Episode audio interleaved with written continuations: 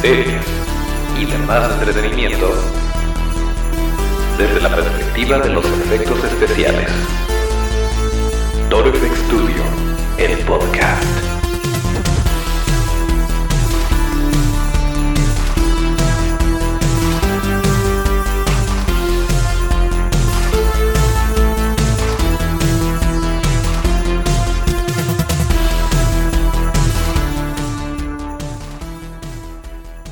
Pues así es, contra todo pronóstico, aquí estamos en otro martes de podcast. Bienvenidos a Torefx Studio, el podcast, el lugar donde hablamos de cine, series y demás entretenimiento desde la perspectiva de los efectos especiales de maquillaje. Acuérdense de nuestras redes que son arroba Torefx Studio, esto es arroba torefxstudio. Eh, yo soy Toncho Ábalos y aquí mero, arrancamos el episodio número 80 ya estamos en el episodio 80 de este bonito podcast que ustedes pueden escuchar todos los martes y todos los jueves a través de su plataforma de podcast favorita que puede ser Spotify o Apple Podcasts o eh, Evox y también un bonito video que estamos subiendo a nuestro canal de YouTube que acompaña este podcast y donde pueden ver al buen Otto con todo el espíritu navideño. Eh, que por cierto, pues ya, ya estamos en diciembre. Eh, en el tenor de un buen tío, eh, ya se nos fue el año, pero no, no hay que bajar la guardia porque todavía faltan muchas cosas. Todavía falta eh, que estemos en Concomics la próxima semana. Todavía falta el Campus Nacht. Eh, y todavía falta que mojemos a nuestros Mogwais y les demos de comer después de la medianoche. Y que platiquemos de varias cosas relacionadas o no con diciembre y con pues todo este mundillo de los efectos especiales. Pero para eso voy a dejar que el buen Otto se aviente la cortinilla justo ahí.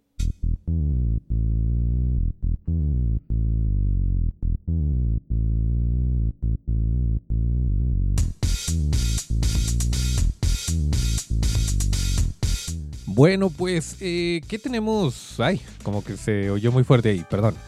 Em, ahí les va. Una noticia reciente que estuvimos investigando por ahí y nos emociona un poquitín. A lo mejor no tiene mucho que ver con, Navidad, pero eh, pues es, un, es una bonita forma de esperar algo que va a suceder próximamente. No tenemos fecha, no sabemos exactamente cuándo, pero eh, pues va a haber otra película, va a haber más historias alrededor del mundo de Evil Dead, que también conocimos como eh, Posesión Maligna, Posesión Satánica, em, pues tuvo varias traducciones. Pero ¿saben de qué hablo? Exactamente. Esa película de Sam Raimi mucho antes de eh, despegar la carrera de Tobey Maguire y después pues como que ahí dejarla, em, mucho antes de que dirigiera las películas de Spider-Man, Sam Raimi hizo esta película que fue Evil Dead y que definitivamente despegó la carrera de Bruce Campbell. Eh, en ese entonces, nada más para que estén un poquito en contexto, el señor Campbell tuvo que eh, hipotecar su casa darla como, em, como una especie de, pues sí, hipoteca para poder financiar la producción. Estuvo bastante lastimada y complicada la, la producción de esta película, pero Sam Raimi era su amigo, él creía en la historia, sabía que podía llegar lejos y miren, el resto es historia. Se hizo la película de Evil Dead y em, pues bueno, después tuvo, tuvo otras dos eh, secuelas y después Fede Álvarez hizo un reboot que en mi opinión le fue muy bien, pero nada que ver con este terror cómico que recordemos, recordemos que la primera película de Evil Dead no era de tan eh, cómica, que sí se tomaba un poquito en serio a sí misma, con actuaciones un poquito exageradas y vaya, era más de humor involuntario que de humor humor. Pero eh, bueno, pues Eventualmente se convirtió en una clásica de culto. Y em, pues después tuvimos Ash vs. Evil Dead, que fue una serie de 2015 que dio tres temporadas y extendía un poquito este universo. Lo más padre de esto fue precisamente que Ash regresó, que Bruce Campbell regresó al papel de Ash y pienso que lo hizo muy bien con todas las limitantes, con su faja, con el hecho de que pues ya ya su espalda no era la misma, ya estaba chaborruqueando y todo esto como que le agregó eh, cierta mística y por el mismo hecho de que era el mismo actor y es el mismo Ash interpretándose cómo reaccionaría ante el paso de los años, ante la nueva tecnología, ante todo lo que se enfrentó en esta serie. Si tienen oportunidad, está en Netflix, Ash, vs. Evil Dead. Eh, me parece que sí están las tres temporadas, si no, bueno, al menos vayan calentando motores y vean las primeras, si es que les gusta todo este universo de Evil Dead. Pues el caso es que la noticia nos dice que va a haber una nueva eh, película, pero... Perdón. Eh, pero esta vez no va a... No va a actuar Bruce Campbell. Él dice que ya dio lo que tenía que dar, que no quiere que no quiere caer en el efecto Star Wars, que no quiere estar con una eh, con una andadera y que después la tengan que remover digitalmente, eh, que todo lo que podía dar físicamente y, como actor ya, lo, ya se lo dio a la serie de Ash vs. Evil Dead. Entonces en esta ocasión, ahora sí, sin, sin sorpresas, sin tener que hipotecar su casa, etcétera, etcétera, él está eh, produciendo la película. También Sam Raimi la produce y ya le pusieron los ojos a un director, aunque no han dicho quién, pero dice que hay muchas historias por contar todavía y que él está muy emocionado con producir, con estar detrás de la cámara en esta ocasión.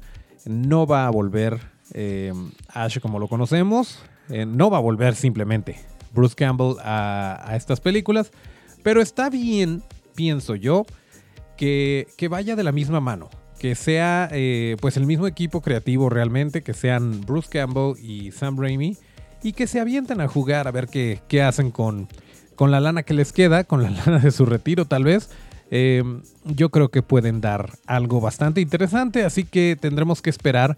Obviamente, en este bonito podcast les vamos a decir cómo avanzan las cosas, que conforme nos vayamos enterando de más información, de más detalles de cuándo, eh, se empieza a grabar, cuándo se lanza, cuándo hay tráiler, todo esto. Eh, yo le tengo bastante fe a que le va a ir muy bien a, a esta nueva versión de Evil Dead. Y miren, la verdad es que no la tiene tan complicada. No están. Em, no se están metiendo en una franquicia tan, tan grande y tan polarizadora como lo sería Star Wars, como lo sería. Eh, pues incluso Star Trek. O algo. Vaya, que esté tan arraigado en el colectivo em, mental de la cultura pop. Em, en este caso no creo que tengan tanto problema. Y por lo tanto, eh, pues tienen como que más libertad de jugar con la historia y de eh, pues proponer de hacer algo interesante que, nos vaya a gustar. Pero bueno, esa es la noticia, esa es la pequeña notita que queríamos que supieran. Por si de repente se topan con alguna noticia que diga que va a regresar eh, Bruce Campbell como Ash. No, o sea, sí regresa Bruce Campbell a Evil Dead, pero esta vez como productor. Regresa Sam Raimi, pero también como productor. Y pienso que así es como debería de ser, que es bonito y está bien. Y pues no nos queda más que esperar para ver cómo, cómo le va, cómo se desarrolla todo esto. Em, otra cosa que regresa y que todavía tiene mucho que dar y que todavía, eh, todavía tiene bastante energía, bastante fuerza, es Scarlett Johansson, casi de Ábalos regresa a Black Widow. Ya se estrenó, se acaba de lanzar el nuevo tráiler de Black Widow que les vamos a poner obviamente en la descripción de este episodio, eh, tanto en, Spotify o en la plataforma que lo estén escuchando o en la descripción de YouTube. Ahí les vamos a poner la liga para que puedan ver el tráiler de eh, Black Widow o la, o la Viuda Negra.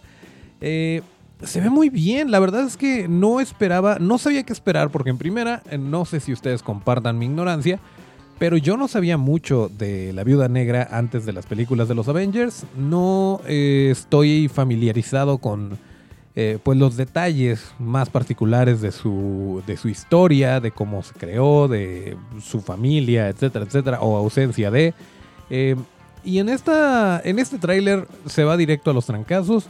Creo que está muy bien. Sale por ahí pues se enfrenta con una, ya lo verán, ya lo verán, pero se enfrenta con una, con una que parece ser una gente con el mismo entrenamiento que ella, eh, que le interpreta Florence Pugh, eh, o Florence Pugh, o bueno, P-U-G-H, Florence, em, y es y Elena Belova. Y ella al parecer, eh, pues se llaman hermanas, pero no comparten el apellido, o sea, son como que compañeritas.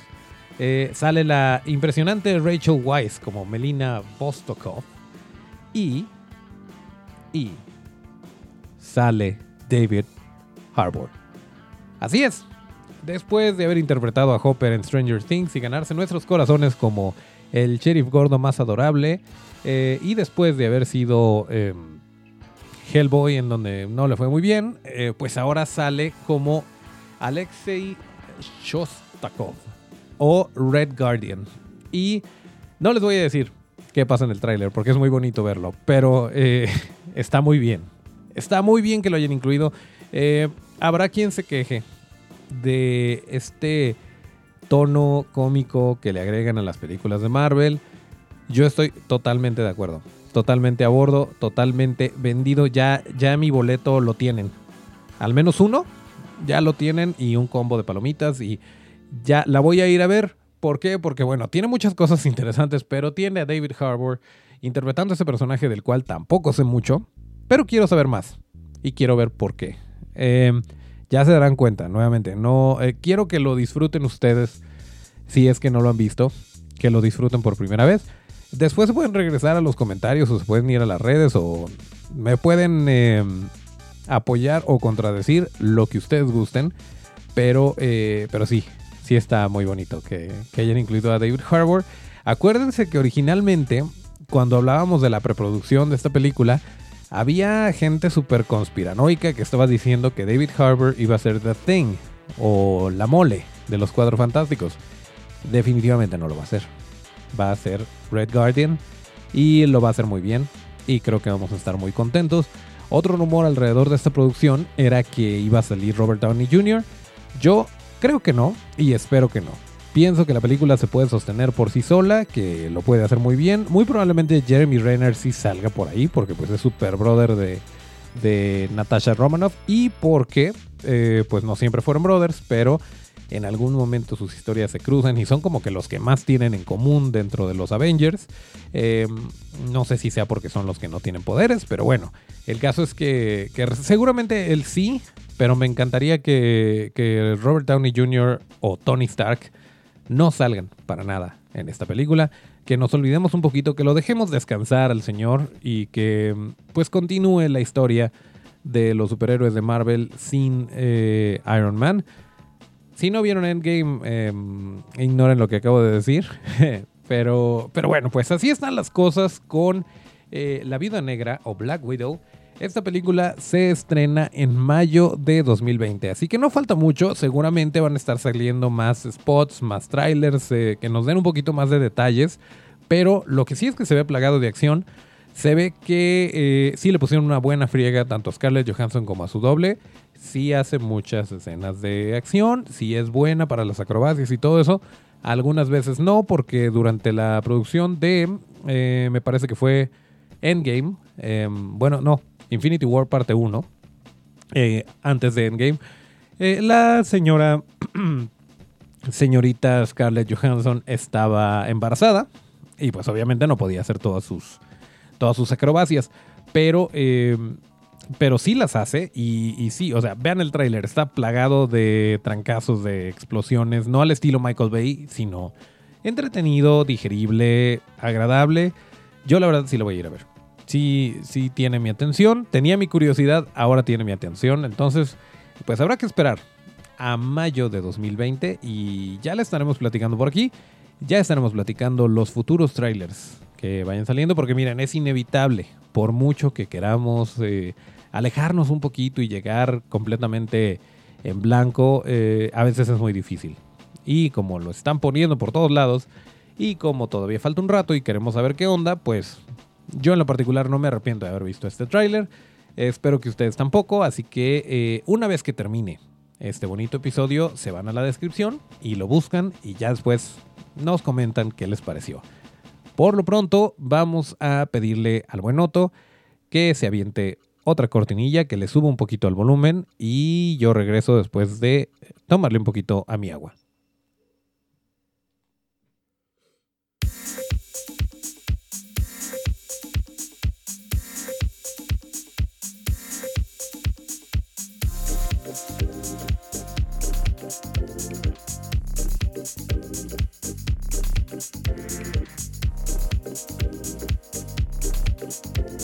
Ok, eh, de regreso a las plataformas digitales. ¿Se acuerdan ustedes? Seguramente hemos platicado por aquí varias veces de esta serie que se llama The Toys That Made Us o Los juguetes que nos hicieron. Está muy padre, es una especie de documental, pero a manera de serie, en donde eh, hablan de distintos juguetes, de sus historias, de cómo, cómo fue creada la, pues en primer lugar el concepto, cómo fue evolucionando, cómo cambian de repente de una compañía a otra, eh, cómo de repente los tiburones de las eh, grandes compañías jugueteras eh, pues se quedan con todas las ganancias y a los creadores les hacen malas jugadas, pero bueno, el caso es que la serie es muy bonita, muy interesante, les recomiendo muchísimo que se la avienten, sobre todo el episodio para esta nueva temporada. El de las ninja tortugas adolescentes mutantes o Teenage Mutant Ninja Turtles está muy padre. Así que si tienen oportunidad, busquen The Toys That Made Us en Netflix. Eh, pero resulta que mm, son muy inteligentes los creativos de Netflix, los que le dan luz verde a, eh, las nuevas series, al contenido original, a excepción de no haber eh, renovado The Curious Creations of Kristen McConnell, pero ese es otro rollo. El caso es que hay una nueva serie dentro de Netflix que se llama The Movies That Made Us, o las películas que nos hicieron. Y es prácticamente el mismo concepto de The Toys That Made Us, pero con películas. Eh, hablan de cómo, em, pues desde el guion, o sea, desde quién tenía la idea, que le escribió, etcétera, etcétera. Em, cómo se consiguieron los actores, los problemas que tuvo la producción misma, eh, cómo la tuvieron que vender a los estudios y que de repente eh, problemas con, pues bueno, ya, todos los problemas que una producción puede tener pero eh, con películas muy significativas eh, y muy bonitas. Les voy a decir más o menos cuáles, eh, qué películas están dentro del catálogo. Son poquitos episodios, me parece que son cuatro o cinco tal vez episodios de, The Movies That Made Us. Pero seguramente va a ir muy bien y seguramente vamos a tener más temporadas, así como fue con The Toys That Made Us. Pero bueno, está Mi Pobre Angelito o Home Alone, Está, eh, por cierto, hablando de, Navidad y de todas estas películas que, podemos ver durante esta temporada, pues está la historia de cómo, de cómo se hizo. Ese, ese episodio en particular, les voy a ser muy sincero, no lo he visto, lo voy a ver. De hecho, los quiero ver todos, pero hasta el momento solo vi uno y voy a llegar a él. Voy a llegar a él. Em, está Dirty Dancing, em, esta película de los 80 me parece, que también es muy em, representativa de la época y están todos los detallitos ahí de, la producción, de cómo surgió y de cómo finalmente se llegó a estrenar. Está una peliculita por ahí que se llama Duro de Matar o Die Hard. Eh, así es, la de Bruce Willis, la de John McClane. La de JPKA, esa mera. Está, eh, pues la historia, esa también, también se me, se me fue. Pero miren, la verdad es que tengo entendido que se estrenó ayer apenas. Eh, si acaso se habrá estrenado el viernes, no estoy seguro. Y pues les estamos trayendo la, noticia fresquecita. Entonces, disculpen ustedes si solamente hemos visto un capítulo. ¿Cuál fue ese capítulo? Ghostbusters. Así es. Los cazafantasmas.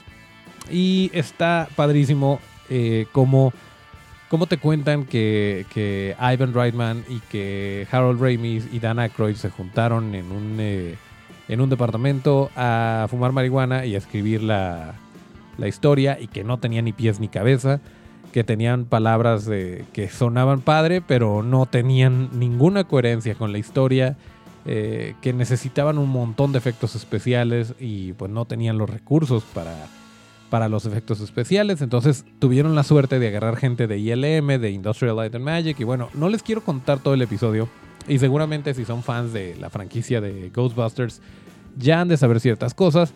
A mí me emocionó muchísimo ver a Steve Johnson. Steve Johnson normalmente no, no aparece mucho eh, en los medios, no da muchas entrevistas. Hace ratito ya que está semi retirado, que me dio hace una cosa, hace otra. Pero realmente activamente no aparece mucho, no como Rick Baker, por ejemplo, que está súper activo en redes sociales y cosas así. Em, y me dio muchísimo gusto verlo y que estuviera platicando de cómo diseñó a Pegajoso, a Slimer. Todo esto es realmente una gozadera. Eh, sale Dan Aykroyd, sale Ivan Reitman, sale em, pues el, elenco principal, aunque sí me faltó mi Sigourney Weaver, me faltó mi Bill Murray, pero bueno, pues al parecer eh, también, también son inteligentes en dónde gastarse su lana y probablemente no le llegaron el precio. O quién sabe, a lo mejor fue un detalle de agendas, no lo sé. A lo mejor, eh, pues sí, Bill Murray seguramente tiene muchas cosas que hacer. En fin, el caso es que sí, no se pierdan The Movies That Made Us. Eh, vamos a seguir viendo todos los capítulos. No es que los vayamos a reseñar aquí, pero la verdad es que sí, sí tiene muchas cosas que queremos saber más. Ya saben, si están aquí y si nosotros hacemos esto es porque nos gusta el detrás de cámaras, nos gusta enterarnos de todos estos detallitos. Y esa película, pues si bien no se enfoca directamente a los efectos especiales, pues sí está, eh, vaya, tiene un formato muy agradable porque habla de películas importantes, películas que, marcaron una generación. Y además de esto, pues te están dando eh, todo lo que hubo detrás, ¿no? Toda la historia detrás de... Ups, eh, se me cayó algo. toda la historia detrás de, estas películas y nos parece una verdadera genialidad. Pero bueno, dicho lo anterior, échense la vuelta y la platicamos por acá, ya saben, em, en los comentarios, en nuestras redes sociales, en donde ustedes gusten. Em, y por cierto, les vamos a, dar unas, unas, recomendaciones de películas que ver durante Navidad. Ya ven que ya nos entró el espíritu navideño. Eh, la Navidad eh, no es algo malo. Eh, me refiero al, consumismo, a los arbolitos, a los regalos. no me estoy metiendo en, en cosas meramente religiosas. Em, hay muchas cosas bonitas, como Los Gremlins. Los Gremlins es una película de Navidad y la pueden ver independientemente de la religión que profesen. Esta, la verdad es que sí, sí, este, vaya, no sé, a lo mejor no compartan mi opinión, pero yo siento el espíritu navideño viendo este tipo de películas. Viendo películas como Gremlins, viendo incluso la del Grinch, aunque pues a lo mejor, no, sí, cómo no, la del Grinch, eh, la película de Gremlins, Duro de Matar. Eh, vamos a dejar claro que Duro de Matar es una película de Navidad y por lo tanto merece un lugar en esta lista. Eh, pueden también ver Ghostbusters o Cazafantasmas. Es también una película de Navidad. Y Mi Pobre Angelito. Mi Pobre Angelito es un clásico eh, que muchos de nosotros veíamos en Canal 5. Entonces también, también aplica para que tengan por ahí su catálogo de películas que ver durante Navidad, que mostrarle a sus sobrinos, a sus hijos. y sí, también Gremlins. Tal vez duro de matar, no. Pero Gremlins y Ghostbusters sí, definitivamente sí se puede. Eh, ¿Y qué más? Mañana, para la gente que está en Ciudad de México, acuérdense por favor, nosotros no podemos estar ahí y ustedes sí, y ahí lo tienen, solo con la noche. La exposición de HR Giger, de la que les hemos platicado desde que supimos que iba a existir, desde que supimos que eh, se iba a exhibir este, toda esta colección de obras de HR Giger. Mañana se abre. ¿Van a encontrar boletos? No lo sé, chéquenle. O sea, también no, no, no esperen que nosotros hagamos todo el trabajo, pero ahí está, ahí la tienen. Por favor, si nos están escuchando, si nos están viendo, vayan, véanla. Tomen fotos, quédensela para ustedes, no la suban a redes, pero igual, eh, igual platíquenos qué les pareció, cuáles son las, como que las piezas imperdibles, cuánto se tarda el recorrido, todos estos detalles que nos pueden servir a todos los que eventualmente vamos a ir. Eh, porque sí, la verdad es que los envidiamos mucho, pero pues ya estaremos por allá ya tendremos la oportunidad de visitar Solo con la Noche de HR Giger, que se estrena mañana. Mañana se abre. Y eh, la próxima semana, el próximo fin de semana, no este eh, del 7, sino el siguiente, del 14-15. Acuérdense que vamos a estar en Concomics, estamos trabajando mucho para llevar algo divertido, llevar algo interesante. Y recuerden que tanto el sábado como el domingo va a haber una plática a las 3 de la tarde eh, ahí mismo en, en Concomics. No sabemos exactamente en, qué salón, en qué foro, pero eh, pues aquí les vamos a estar diciendo los detalles conforme los tengamos. Así que, em, pues si van a ir a Concomics, nos va a dar mucho gusto saludarlos por allá. Vamos a traer dos, tres sorpresillas. Eh, nos lo vamos a pasar muy bien ese fin de semana. Y ya no falta nada. Así que, em, pues bueno, aplíquense, aplíquense para que nos vayamos por allá.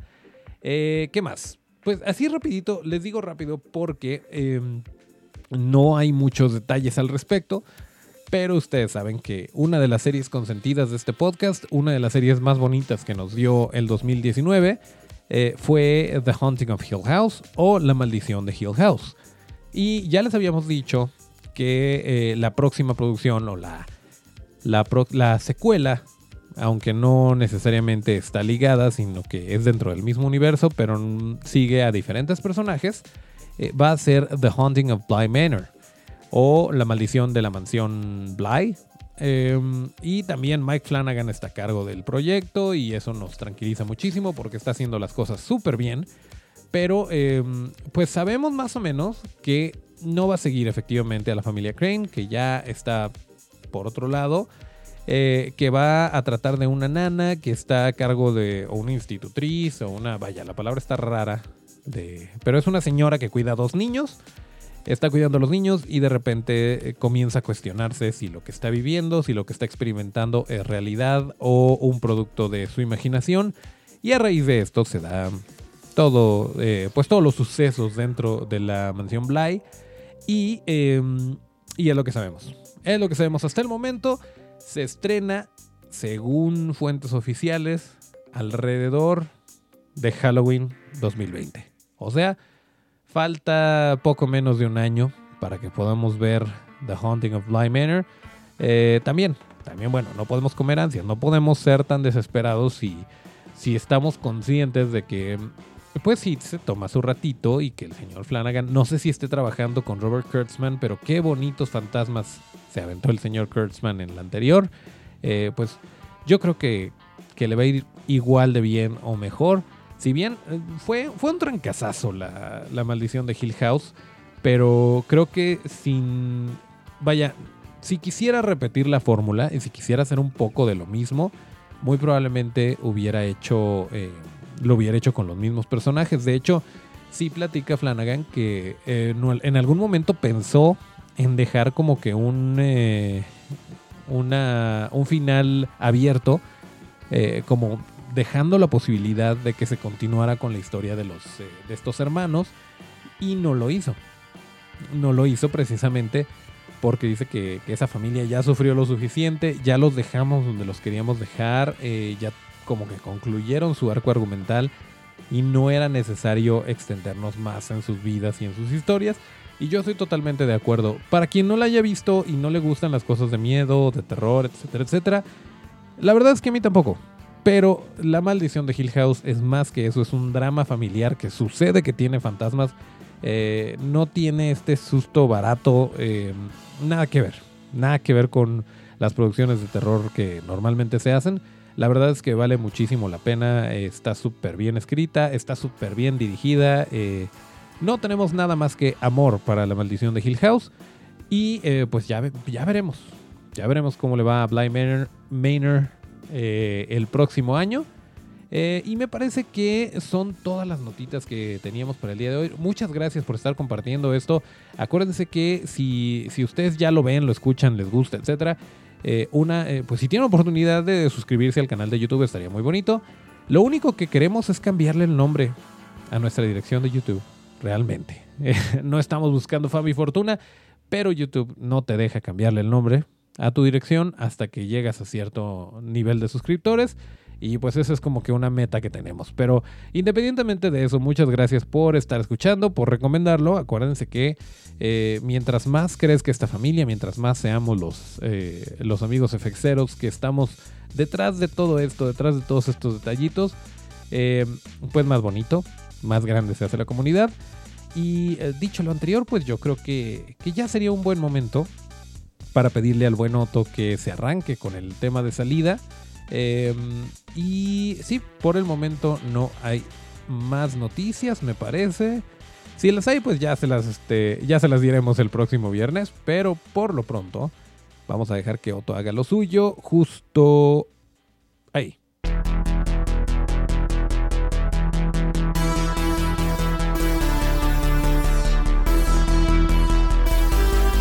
Muy bien, pues aquí concluimos el episodio número 80 de ToroFX Studio, el podcast correspondiente al martes 3 de diciembre de 2019.